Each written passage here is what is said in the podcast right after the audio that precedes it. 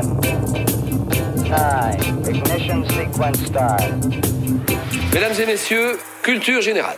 Après avoir découvert les talents de Pinochet et des États-Unis pour la guerre contre-révolutionnaire, retrouvons cette semaine les inventeurs de la recette. En matière de torture, le savoir-faire français est inégalable. Aujourd'hui, la recette de la contre-insurrection revisitée en trois étapes. Premièrement, prenez une idée, la défense du monde libre chrétien, et pétrissez-la dans une bonne grosse déculottée, la guerre d'Indochine. Observez votre ennemi communiste frétiller au milieu de sa population civile comme un poisson dans l'eau. Lisez un zeste de Mao Tse-tung pour comprendre les théories de la guérilla, le rôle actif de la population, l'importance de la nuit et des cachettes. Prenez alors un bon colonel trinquier, futur putschiste, pour assaisonner tout ça. Votre idée de la guerre anti-subversive est prête, réservez quelques années. Deuxièmement, passez à la pratique. Mijotez dans un bon gros bourbier la guerre d'Algérie.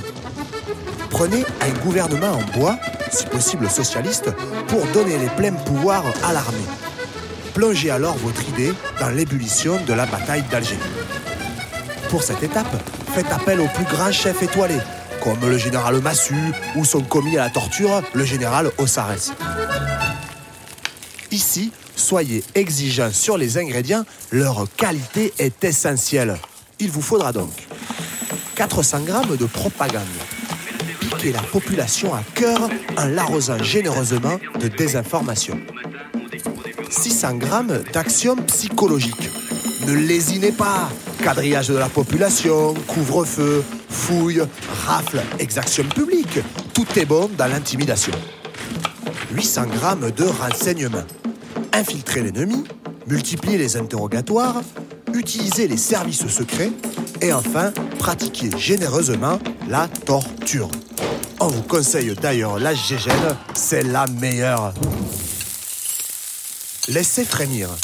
Vous devez obtenir des renseignements, mais surtout terroriser la population pour qu'elle ne soutienne plus l'insurrection. Séparez alors le blanc du jaune. Désolidariser, inciter à la délation. Les insurgés ne doivent être en sécurité nulle part. Battez le tout avec des escadrons de la mort dernière génération pour obtenir de délicieuses crevettes bijards.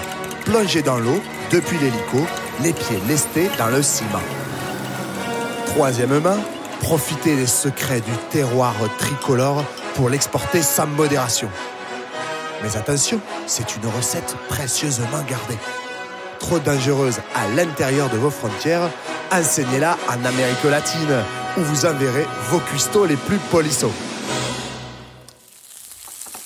Grâce aux États-Unis, toujours friands de gastronomie française, essayez-vous à l'école militaire des Amériques.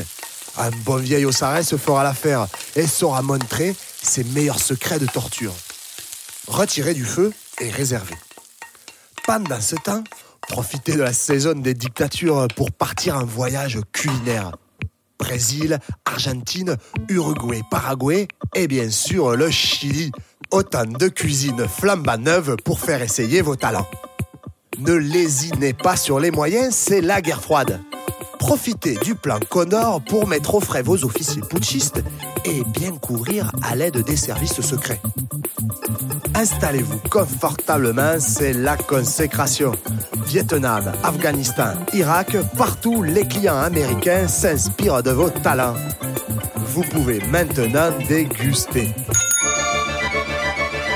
Voilà, c'est tout pour aujourd'hui. Pour retrouver nos meilleures recettes, nous vous conseillons l'excellent film de Ponte Corvo, La bataille d'Alger. Et bon appétit bien sûr